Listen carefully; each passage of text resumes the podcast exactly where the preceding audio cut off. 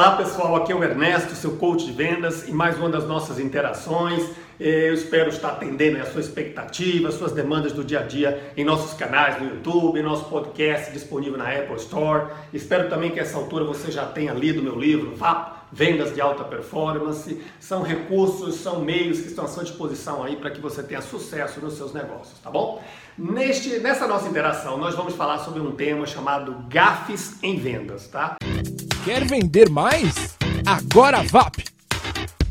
Quantas vezes, né, como consultor, acompanhando né, clientes aí em sessões de treinamento, workshops por todo mundo, eu não percebo, eu não, não eh, compartilho, né, é, não presencio algumas gafes que alguns profissionais de vendas fazem e que são realmente, olha, arrasadoras para você construir um relacionamento sólido, para você construir rapport, para você fazer bons negócios com seus clientes. E nesta nossa interação, neste vídeo, nesse nosso áudio, eu vou uh, enumerar algumas delas né, para que você fique atento e possa melhorar a sua performance como profissional de vendas. A primeira delas diz respeito a esquecer o nome das pessoas. Né? É muito comum isso. Tem pessoas que têm dificuldade de lembrar o nome do cliente e pior do que você esquecer é você trocar os nomes e trocar os nomes repetidas vezes.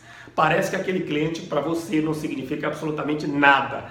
Então é desastroso. Assim como repetir o nome das pessoas cria conexões, Trocar o nome das pessoas nos afasta dessas mesmas pessoas, tá? E a dica que eu dou para você é a partir do momento que ele tiver dito o nome para você, né? Então procure estar olhando para ele. Cuidado quando você cumprimenta várias pessoas e pergunta os nomes sem conectar. Então, primeira coisa, pergunte o nome, conecte-se visualmente com essa pessoa e logo em seguida associe o nome dela com algum nome que faz parte do seu dia a dia. Por exemplo, pode ser um jogador do seu time preferido e aí você internaliza, imagina ele com a camisa do seu clube. Na sequência da sua interação, repita por mais duas ou três vezes, o mais rápido que você puder, o nome dele e tente pelo menos mais uma vez resgatar aquela conexão que você fez com aquele jogador, no exemplo que eu estou dando. A partir daí fica muito mais fácil você lembrar-se do nome dele nas próximas vezes, tá bom?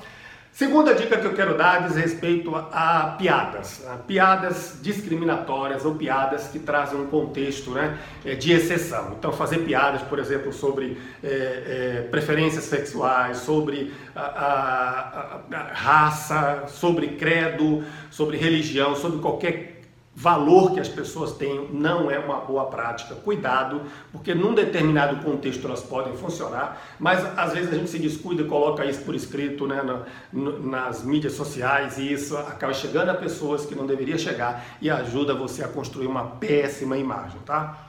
Terceira dica que eu quero, então, na dúvida, nem conte piadas. Ou se você quer fazer as pessoas rirem, se você quer fazer, eh, quer criar um ambiente descontraído na relação com o seu cliente, a dica que eu, Ernesto, dou para você, conte uma história da sua vida pessoal, algo de desastroso, alguma gafe, alguma besteira que você acha que você fez e que naquele momento as pessoas riram, você riu, provavelmente essas pessoas com quem você está agora, o seu cliente vai rir também e aí você acaba criando o clima mais amistoso que você queria criar, tá bom? A terceira dica que eu dou é cochilar pescar em apresentações, em, em, vendas um pouco mais demoradas. Né? Às vezes o profissional de vendas não dormiu bem a noite passada, não cuida bem né, da sua saúde, da sua disposição física, e quando a interação se estende um pouco mais, você vê que ele já está lá né, de farol baixo, ele já está lá né, entrando em alfa.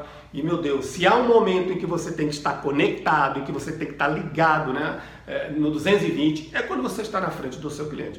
Pelo amor de Deus, tá bom, gente? Mas por incrível que pareça, isso acontece. Do lado oposto, excesso de energia. A quarta dica que eu quero passar para vocês é do aperto de mão. Apertos de mão que chegam a triturar a mão do cliente. Ou aperto de mão de pessoas, como por exemplo mulheres, que não estendem o braço para você, não estendem a mão para você. Então, como lidar com essa cena que às vezes nos expõe a um ridículo?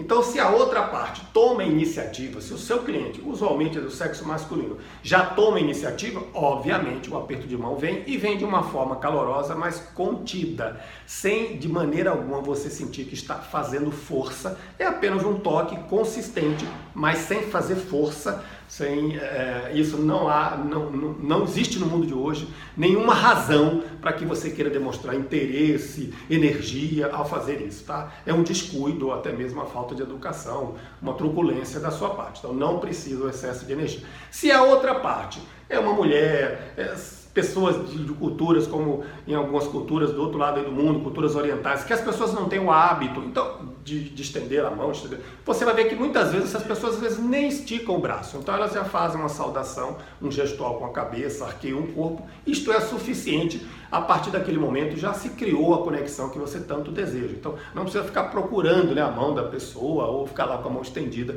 esperando que algum dia é, venha seu encontro e aí você formalize esse cumprimento que para você faz sentido, mas que para o cliente não faz sentido ou não há necessidade, ou não é o momento, não há ainda convívio, intimidade para isso.